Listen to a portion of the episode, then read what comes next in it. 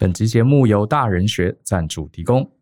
我是 Brian，我常鼓励我的学生与听众，有机会的话一定要试试看当主管，因为做主管啊，不光是为了更好的薪资福利，而是更能看懂职场这个大局。这对个人眼界的拓展，还有求职筹码的累积，都是绝佳的投资。可是啊，当我们真正成为主管之后，往往也会发现，原来处理人的问题才是主管最大的难关。尤其是夹在中间的中阶主管与基层主管，更是压力山大。我完全理解这样的感受，因为我刚开始当主管的时候也是这样，几乎啊天天都在担心这些事情。比方说，我有没有正确的分配工作，是否有效的带领团队？有老鸟员工不服从我的领导，我该怎么办呢？我该如何跟平行部门沟通，尤其是那些不太配合我的主管？当然，更重要的是，我要如何向上取得老板的支持，争取更多的资源？以上种种都是主管的日常，但我们却很少有机会接受相关的训练。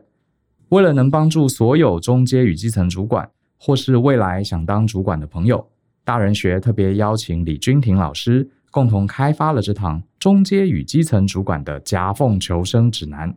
君婷老师二十年的职涯中，基层、中阶与高阶主管都担任过，同时也是辅导多家上市公司的管理顾问。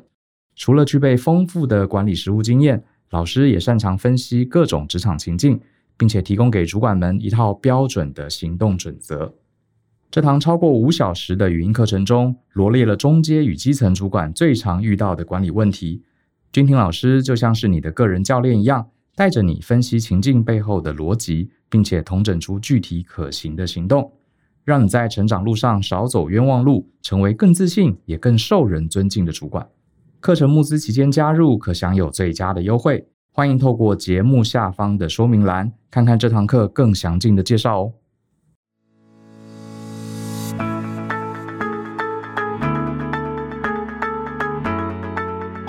Hello，欢迎你收听大人的 Small Talk。这是大人学的 Podcast 节目，我是 Brian 姚诗豪。很多人在职场上啊，都呃这个遇到一些人际关系的困扰，尤其是呢，到底职场里面有没有真的朋友、真的友谊，这是很多人都在问的哈。比方说，就很多同学说，哎，我平常对这个同事啊非常非常好哈，这个结婚我还包了很大的红包，平常也常常请他喝星巴克，结果呢，哎。真正遇到公司里面要升迁，或是老板呢啊、遇到一些问题要骂人的时候，我这些同事都不帮我，所以就开始感叹呐、啊，这个人心叵测哈，这个真的是忘恩负义的人一大堆。所以今天呢，我们就来聊聊类似的提问。那今天不是我一个人讲哈，我们请到大家都熟悉的李君婷老师。来到我们节目当中，Hello，君婷，Hello，大家好，我是君婷，很开心，Brian 今天邀请我来讨论这一集，真是的，我请你很多次，终于今天又可以。上一次君婷老师来到我们节目是第一百二十三集，那一集刚好那是过年前后，我们在谈说，呃，大老板、小老板对我们有各式各样的期待，两个意见不合怎么办？然后上一集我们也谈到了这个年终绩效考核要怎么应对。那一集受到大家非常热烈的回响哈，所以今天我们很高兴又请到君君老师来。我想就是刚刚这就其实就是同学的一个提问了哈，我简单问一个大方向好了，君君，你觉得职场到底有没有真友谊？职场上面哦，如果要我说真话的话，我认为职场上面是没有所谓的真友谊的。直接讲没有，没有，但彼此可能存在某些合作的关系，看起来很像是友谊的关系。嗯，比方说。比方说，嗯、呃，什么时候我们会觉得自己跟同事之间建立了这个友谊的关系？嗯嗯，大概有三种情况。好，第一种情况呢，大家应该很熟悉啊，就是当我们有共同的敌人的时候，是，比如说老板很机车，客人很难搞，在这种时候呢，大家这个外外界的越来越艰困的时候，内部的凝聚力就会很强。我这好像在职场上面是一个非常常见的现象，所以大家可能吃饭的时候就互相吐槽啊，然后吐吐苦水啊。诶，其实有时候一起抱怨老板比你送他礼物这个凝聚力还要更强，非常疗愈这样子。对，非常好，非常。所谓敌人的敌人就是我的朋友。对，没错。所以这个共同的敌人呢，会让我们有一种友谊的错觉，但其实更多的部分比较是抱团取暖的效果。嗯，为什么这是一种错觉？大家一起骂老板，有时候呃，以这个作为起点哈，就是大家交换一些情报，聊得还蛮开心的啊。为什么你觉得这是一种错觉？呃，或许这要回到我们对友谊的定义。嗯，好，那我们可能对友谊的观点，我自己对友谊的观点比较会是说，呃，在一个不管什么样状况底下，这个朋友之间能够互相的支持。好，不管我跟你之间的关系如何的变化。我们之间有没有所谓的利益冲突？是。那我们彼此支持，我永远都跟你站在同一边的这个状态是不会改变的。嗯嗯。嗯，可是我们刚才讲抱团取暖的这种状态比较是，如果我今天换了一个主管，如果我今天呃遇到了一个很好的客人，或是哎老板决定要在我跟你之间决定谁来当他的接班人，状况改了，对，状况就变了。所以我不太认为这是友谊的状态。比较像是一个短时间为了呃取暖而有的假象，露水姻缘，哎，这怪怪的哈，不应该用这个成语，应该说它是一个短暂因为因应环境之下大家的一个共识。嗯，其实我蛮认同你对朋友的这个定义，因为我自己觉得呃，像我呃，这每个人个人的看法不同啦。像我其实对朋友的这个定义也是拉得还蛮高的，因为我觉得一辈子人一辈子真的交不到几个真的好朋友。可是我也有周围一些呃家人朋友，他们就是今天出去呃，比如说唱歌，或是呃去海产摊，隔壁有一桌聊开了，他他就说，哎、这是我的好朋友，甚至就说，哎、这我兄弟。我想说，就是这每个人交朋友的这个 level 不一样，有些人要认识十几年，他才觉得哦，这是我一辈子好朋友；有些真的是马上认识就兄弟兄弟，对。对，有些结婚了一辈子哦，都觉得不太认识对方。是，所以这是第一种状况，就是大家在职场里面有共同敌人，很讨厌的客户，很讨厌的老板，看起来好像以为是友情，可其实这个是相对薄弱的。那第二种，第二种，我觉得比较像是彼此之间有一个正在一起做的 project。所以我们两个现在有一种合作的关系，那这个合作的关系的这个前提是我们有相同的目标，我们为了要一起达到那目标，所以一定要彼此配合、彼此支援，不然我们两个可能就一起被钉在墙上。这个时候感觉起来也很像友谊，但其实存在的比较是所谓的战友关系，嗯，比较是一种呃命运共同体。对，当这个 project 结束的时候，你们还会不会像现在这样？那才是看他是不是真友谊的一个检验的条件。嗯，对，好像是这样。这样让我想到以前这个中学时代，为了要考高考大学，呃，我们会去补习。有些时候补习就是一种占有的表现。就我们大家都要这个通过这个考试嘛，然后就会互相借笔记啊，互相这个老师听不懂，大家互相帮忙讲解一下，因为我们有个共同的目标。可是后来好像考上大学，大家也就散了哈。对，就是会这样子。对，嗯、没错。嗯对，就是这个战友，如果在彼此之间并没有竞争关系的时候，他是可以维持一段时间的。是，可是当这个战友彼此之间有竞争关系的时候，他马上又变得不是这样了。关键是竞争，对不对？对，比如说你刚才你听到，就是大家一起呃准备要念书，要考学校。如果这个学校只能在你和他之间决定一个人的时候，那就刺激了。对，那就完全又不是。就是如果他考的比我低分，嗯，他还是我的朋友，是不是？就我如果他考的比我高分，这时候火就上来了。哎、欸，拜托，你的笔记都是我借给你的，那题都是我教你的，笔记都要故意写错，是很气哦。重要的通通都不要写。是，是，我们今天好像有点太写实哈。不过没关系，大人学嘛，我们就我们不是要讲一些好。好听的话，哈来安抚大家。我们是想要让大家呃了解这个人际间真实的状况。好，好，所以第一种呃就是有共同敌人，第二种就是有共同目标，大家必须得合作的时候。那还有一种，第三种我有点不太敢讲，但既然是大人学吧，哈、嗯，大家就只能用大人的心态 来看接下来的这个我的看法。嗯、呃，当彼此之间。没有什么看起来的利害关系，突然间有人对你很好，约你团购，找你去吃饭，陪你聊天，你可能要小心。这时候他给你的可能不是友谊，而你正被当做某一个棋子在利用。嗯，大概是什么样的状况？有没有什么例子？呃，比如说公司可能现在有两个团队，他们正在争取一个啊，呃，比如他很想要的工程师的资源，他认为你可能是很适合的人，两个团队的人都想抢你，但公司可能会征询你的意愿。你比较想要加入哪一边？这时候他们可能就会派出这样的角色来靠近你，跟你建立友谊。好，这是一种。另外有一种更残忍的是，他可能知道你口中有些他们想要的情报，是，所以透过这样的方式来接近你，希望从你的嘴里问出一些他们想知道的资讯。你顿时之间会感到哇，我有满满的温暖跟友谊。可是当你的利用价值结束之后，这一段关系也随之会淡化或者是结束。嗯嗯，哎、嗯欸，这个我觉得我有我有经验可以分享。被你这样一讲，我在年轻的时候去上过一个班哈，然后那时候我是公司里面算是相对年纪比较轻的，然后我就发现一件事情，我呃，我当时是在这个呃离大老板很近的部门，所以我会知道一些公司。最新要做要去投标的一些大案子，然后我刚进公司呢，就很菜，也没什么理我。可是那时候我就发现有几个比我资深的同仁，他们是呃做比较像业务工作的人，他们就对我非常非常 nice，找我去吃饭啊，然后对你就是非常非常充满了敬意啊。然后那时候我当然一开始是很高兴的嘛，可是我就觉得不太对，因为呃我好像没有这么大咖。对不对？而且你应该去找我的前辈或主管，我什么都不懂，你对我那么好，好像有点怪怪的。然后我后来就发现，呃，你说的那个状况，他们其实是公司里面一些啊、呃、互相在竞争的单位，他们想要从我这边得到一些公司的情报，就果不其然，这个他们就开始问我一些很敏感的东西。对，后来我就只好跟他们疏远了。嗯。这个在公司其实真的还蛮常见的，很常见，对不对？对。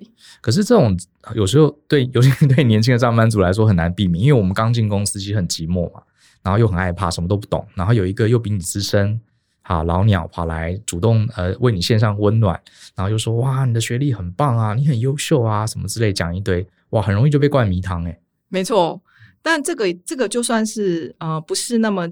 想要从你口里面掏情报，就算只是想要把你拉到我的阵营，新进的员工也常常会遇到。他把你拉到他的圈子里，对，就是小圈子很多的那种公司，这种情况其实还蛮常见的。对，可是呃，我也看过很多公司里面有一个个的小圈圈，就大家一起吃饭啦，然后一起团购啊，其实这样有什么不对吗？你会，你对小圈圈的看法是什么？呃，你自己以前会参加这种小圈圈吗？我个人比较少，嗯，哦，就是很多时候我会看同事们中午会约好大家一起去吃饭。其实我个人啊，反而是不太参加这样子的中午吃饭的这个聚会的。嗯，对，有时候我故意还会自己一个人走到很远很远，不会遇到同事的地方去吃饭。为什么？因为我觉得那对我而言是一个休息的时间。但我也观察很多，呃，可能新鲜的这个工作人，他们会很需要这样子的圈圈，是因为很可能他对于自己现在一个人的这种感觉，感觉到孤独，感觉到不安。然后有一个群众，让他会有一些安全感。安全感，对。然后彼此在这个过程里面交换一些情报啊，聊聊天，感觉我们好像就是同样站在同一条船上的人。这是人的天性啊。对。最近看到一个报告说。喜呃，办公室里面喜欢独处、喜欢一个人吃饭的人，通常智商比较高。真的吗？嗯，我，我以为是比较孤僻，而且也比较用 比较爱用方格笔记本。所以我马上承认 你爱用方格笔记本，我，我只用方格。好，我也必须要跟大家承认，我以前上班的时候，有上过我课的同学就知道，不是我今天才讲，我以前也是喜欢一个人去吃饭的人。嗯，我自己觉得我个性偏外向，我其实是喜欢交朋友、喜欢社交的，可是。我当时也没想太多，我总觉得吃饭的时候好像不用跟大家这样子一群一群的。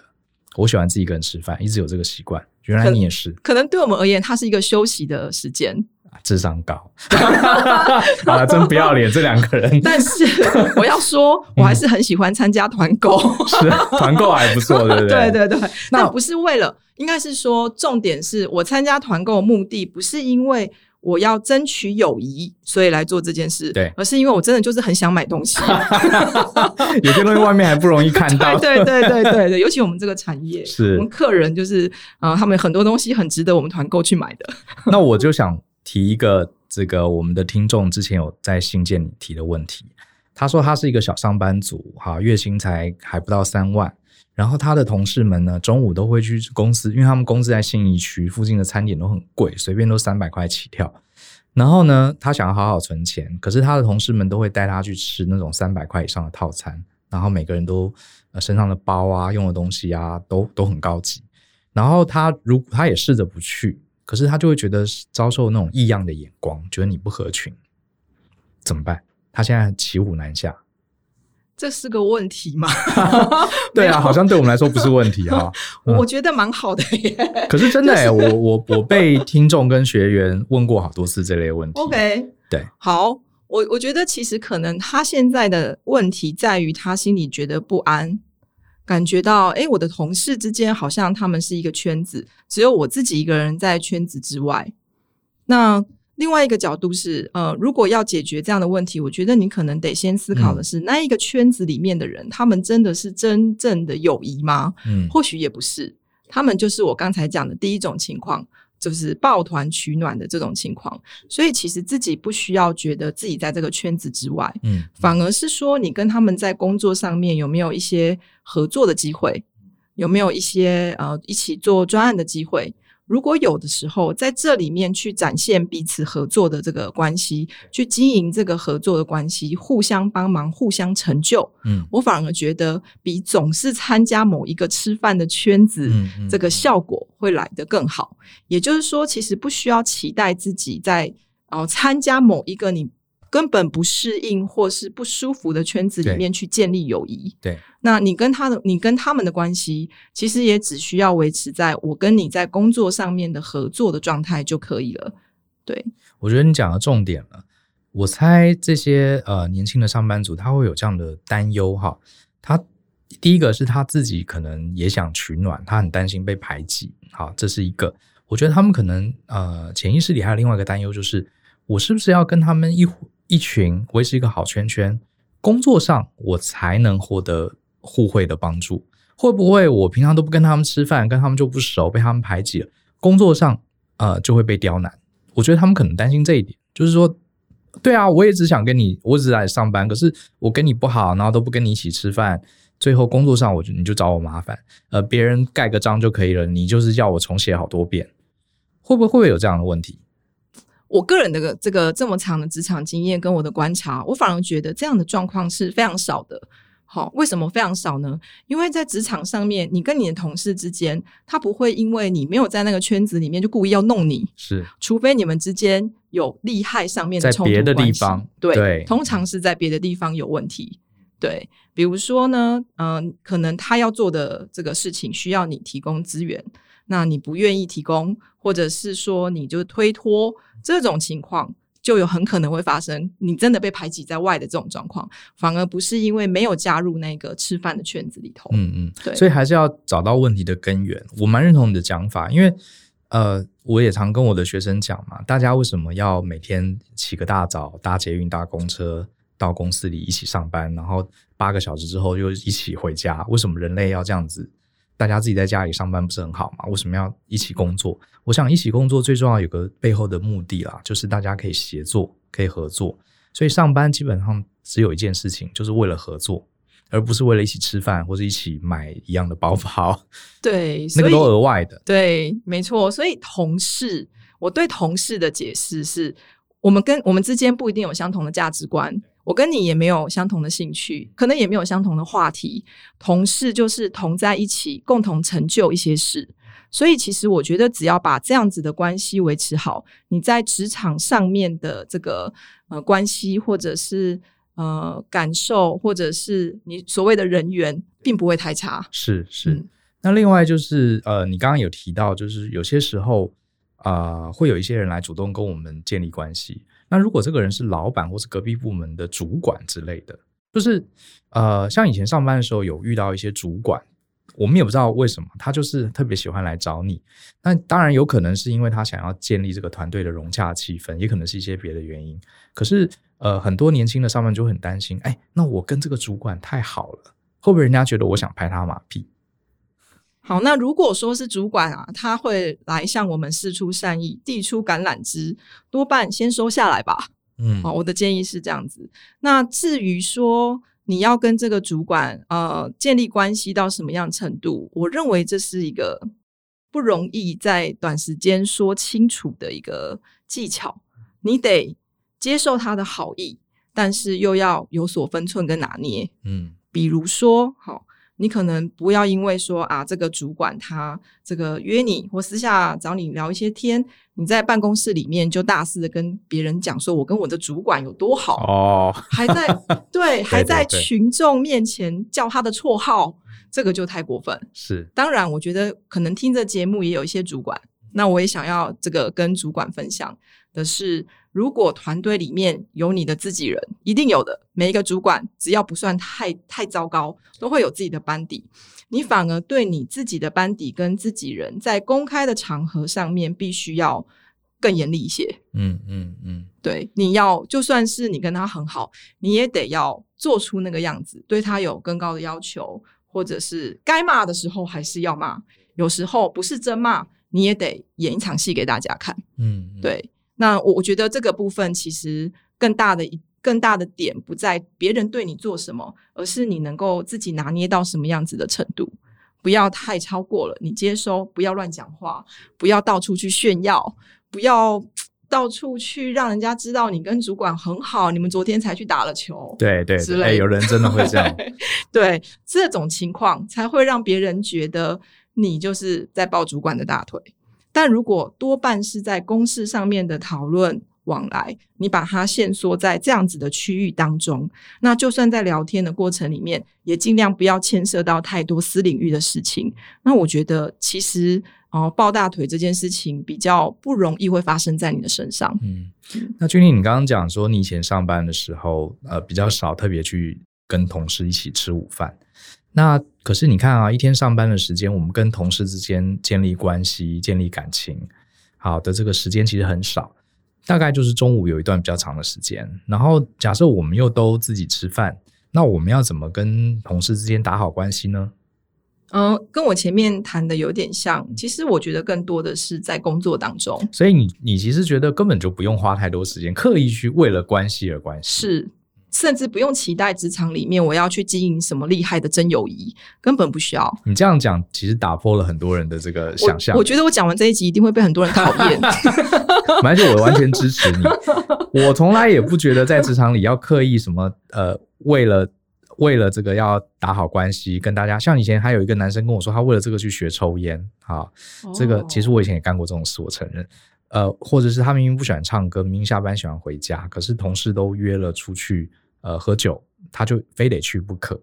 其实日本职场特别多这种事情，嗯，台湾也有一些有，嗯，好，嗯，我我个人是觉得适度的，偶尔还是参加个一两次，会让你看起来更像圈内人，但你不需要让自己就是哦、呃、有有太过分的期待，或是太多的牺牲。是，如果他对你是个牺牲的话，当然如果你在中间非常的 enjoy，觉得这样很好很舒服，那我觉得无所谓。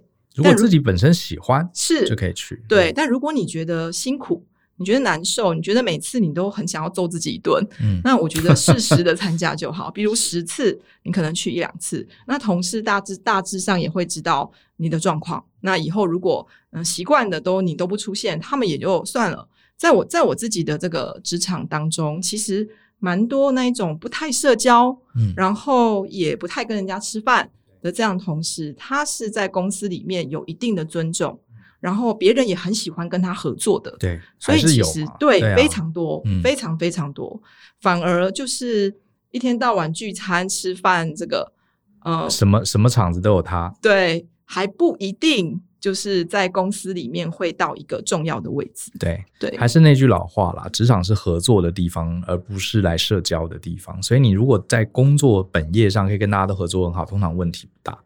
那讲到本业这边，我也想提一个以前呃，也是一个同学问我的，我还记得她是一个女孩子，她是一个业务。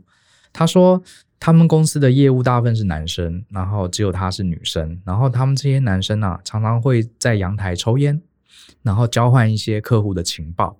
然后他认为那些情报，呃是很重要。虽然我问他说你怎么知道他们交换什么情报？他说一定很重要，因为很多他们知道的事我都不知道啊。然后他就在问我老师，你觉得女生抽哪个牌子的烟比较好？我说等一下，你是要问我这个问题？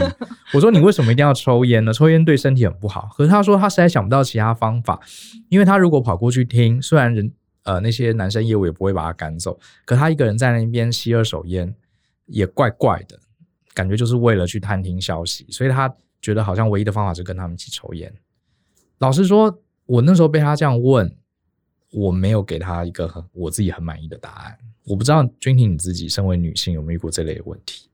就有一堆臭男生啊，喜欢去干一些女生不太不太会去做的事情。可是他们在做这些事情过程中，尤其是业务工作，他们就会交换一些一些情报，对不对？嗯嗯，就我自己经验啊，我自己也不抽烟，对对，但我成长的环境里面都是男人，嗯、大部分都是男人，不管同事、老板，对哦，那个部署很大的部分，因为你在科技业嘛，对，大部、嗯、大部分都是男人，对，抽烟就是他们的确是一个社交的一个习惯，就我观察，但我自己并不抽烟，可是我并不会认为我是一个女生，所以我加入那个团队。就跟别人不同，嗯，也就是说，如果我真的很想跟他们聊天，他们抽烟我不抽，我一样在那个团队里面可以跟大家聊得很开心，嗯，嗯，我并不一定要学男人抽烟的方式才能在那个团队里头，嗯，这样。那至于他觉得那个是情报，其实我倒觉得不见得，有时候抽烟聊的就是一些你知道就不太重要的事情，因为。大家可以想象，业务之间彼此仍然是竞争的关系，嗯，在很多时候，所以真正重要的情报也不一定会在那个时候大家开诚布公的这样子聊，大部分还是在念客户、念老板。说的也是，欸，诶对，打破盲肠了。对，所以其实自己不要这么的焦虑不安。嗯，你可能不会因为你没有抽烟而损失什么。对，对我其实蛮认同，因为其实我自己也认识很多很厉害的业务，他跟我们一般。想象那种标准的业务其实完全不一样哎，甚至有的讲话还会口吃，是 就是那，那个客人喜欢哎，对，所以 觉得哇好这个好，很很很很老实，很够老实，对对对对对对，所以其实而且我觉得你重点业务到底什么是好业务，基本上就是了解你自己家的产品，然后帮客户可以提供给他最好的价值嘛。那我觉得你反而，我我也会建议这个女生，就是说，对你可能看到一个很明显的你的跟别人的差异，就是他们都在抽烟，讲很多事情，你没有。可是事实上有很多你业务可以做得更好的事情，你只是比较隐性，你没有去做。说不定那些你还没做的事情，搞不好比在外面抽烟伤害你的肺 要更有价值。是，嗯，如果你真的很想聊天，就进去聊个几句。然后离开，其实我觉得你没有错过什么。对，我觉得看法是这样子。是，嗯，结果一去听，其实都在聊什么？都在聊乱七八糟的东西。真的，你真的知道他们在？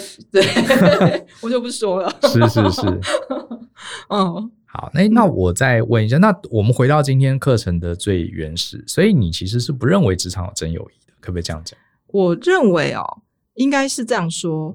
我不认为职场上面要花很多的心思跟期待去经营所谓的友谊关系。嗯哼，我比较是这样子。对，但另外一个层面是，呃，职场它本来就是一个为了相同的目标去合作、去协作的地方。所以我，我我认为大家不如把你想要去如何打入一个圈子，如何跟大家去聚餐、吃饭、团购这样的心力拿来想想看，我如何跟我的同事协作的更好，反而对你的职场关系会更加分。嗯，对，认同。对，因为大家老实讲啦，大家来上班，哈。呃，都希望能把事情做好，然后赶快回家嘛，对不对？因为人生有很多的重心，我们工作是我们的一块重心，可是跟家人、朋友、个人的相处都是重心。那大家来上班的时候，重心应该就是工作，是，对不对？放在这里就好，而不会期待说。啊！我下班都没地方去，都没有家人，没有朋友。我世界上只有我一个人，我一定要在这里找到我的好朋友。这好可怕！我觉得这个人心里有点扭曲。对啊，好像当然我们不能排除有这样的人，可是基本上这不是大家普遍的状态了。对，所以大家来上班就是想着我要赶快把事情快速的做好，然后受到老板的肯定，然后绩效要好，然后我就回家了。我有另外一块生活要要顾。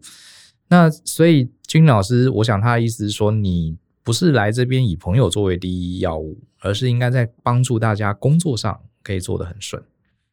没错，我觉得是把这个部分变成你的重心，你可能会更这个如鱼得水一些。嗯嗯。嗯可是这边我也顺便问一下，那难道就是真的都？可是我也我们也看过很多离职的员工最后变成好朋友，就像对对不对？对对。嗯我必须要说，真正的友谊在离职之后才开始，真的，他也是见真章的时候。对，为为什么会这样？这很常见，可是没有想通为什么。因为彼此之间没有利害关系了，没有利害关系，反而是真友谊。是因为你在公司的时候，你受到这个你的关系的影响，受到太多的这个外力。比如说，我跟你很好，可是我上面两个主管不好，上面的主管很讨厌我们部门，然后呢，我跟你太好。可能那个主管会对你有意见，所以我们在公司不能够表表现出我们很好，甚至不太敢去经营我们的这个同事关系。对对，太多太多我们可能想不到的背后的因素会影响。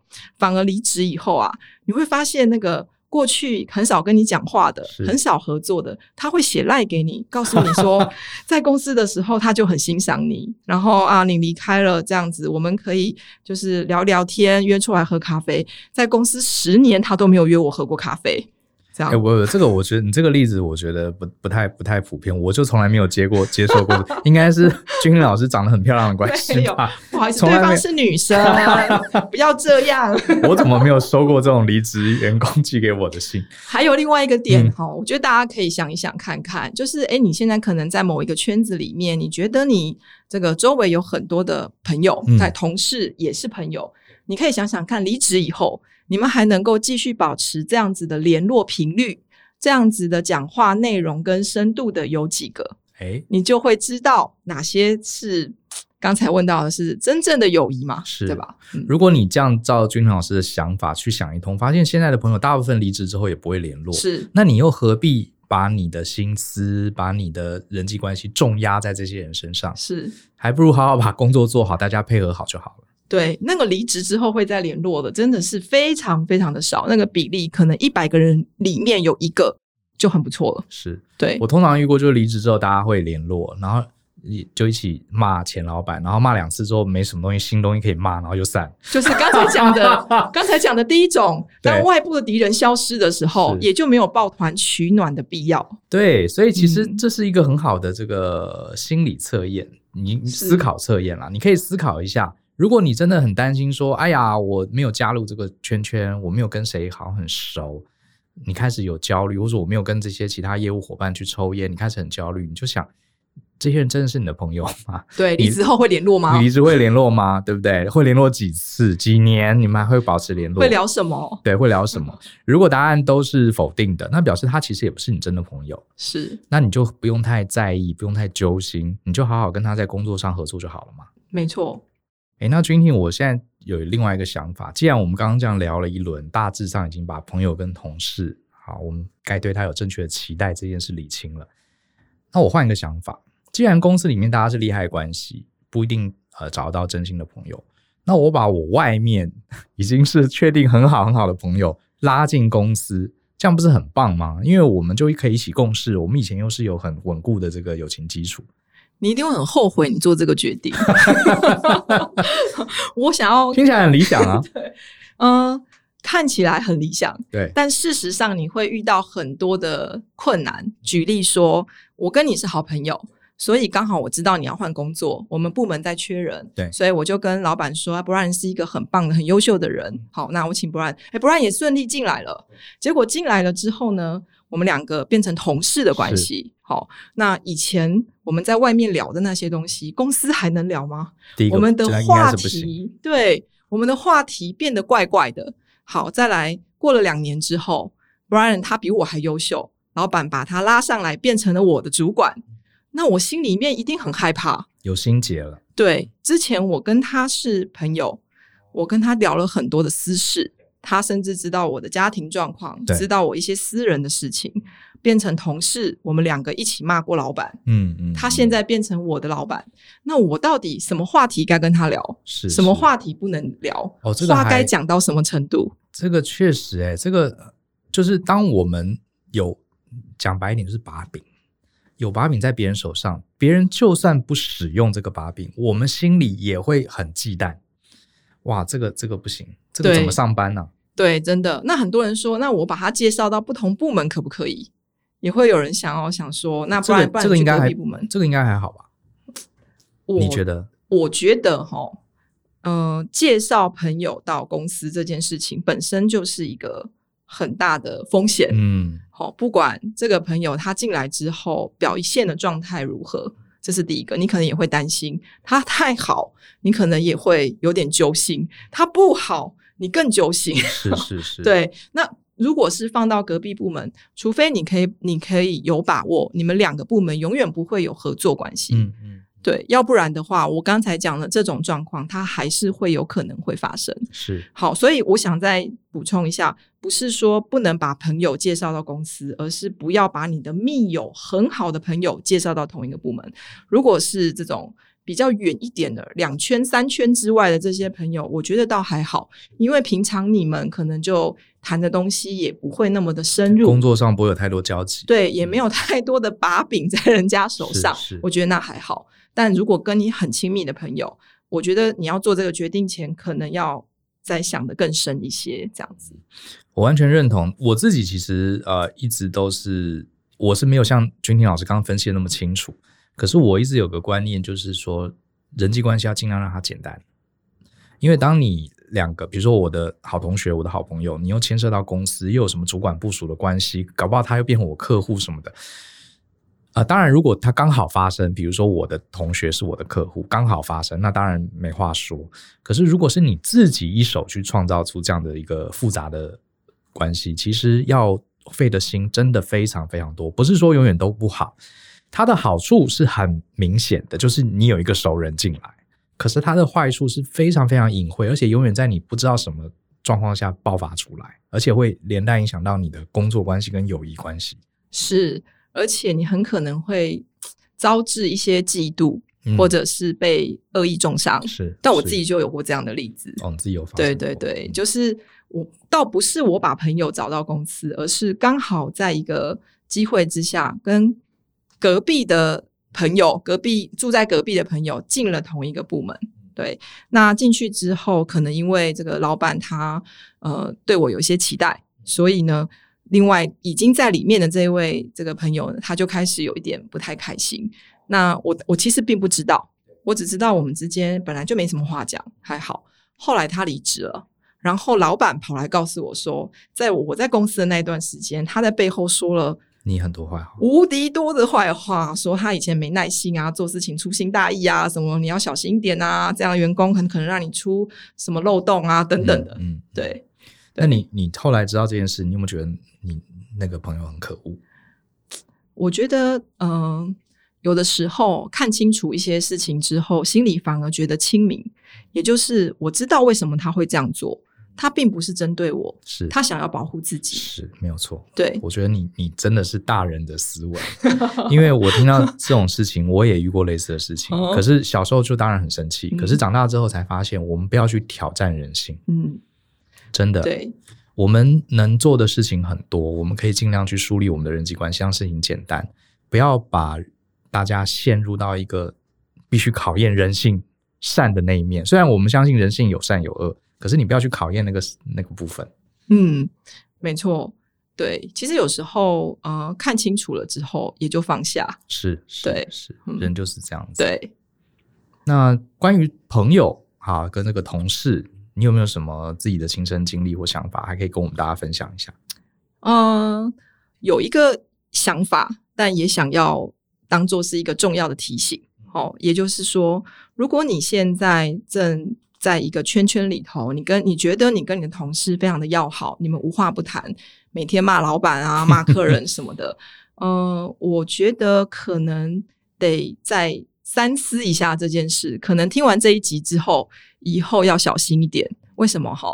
因为现在我们会留下记录的东西非常的多，是不管是 Line 也好，email 也好，哦，你讲的话还好，因为如果经过他讲出去，别人可能会认为他加油添醋，对。但如果他把你的 Line 截图下来贴出去的时候，可能就是一场灾难。所以，就算你现在在公司里头，你觉得你跟你同事之间抱团取暖也好。有共同的敌人也好，你们可能无话不谈，嗯，但我还是要建议大家不要因此而口无遮拦。你得想象最坏的状况，如果哪一天你跟他发生竞争关系的时候，他把你曾经骂老板的话、骂同事的话、说公司的话全部散发出去，对，他就会变成攻击你的工具。是。对，所以我觉得这个部分呢，还是要再三的提醒现在还在职场上工作的这个工作朋友们。这个提醒蛮重要的，而且最糟糕的是，你甚至比如说有人拿这些你说过的话或打过的文字来质疑你，你还有机会去反驳。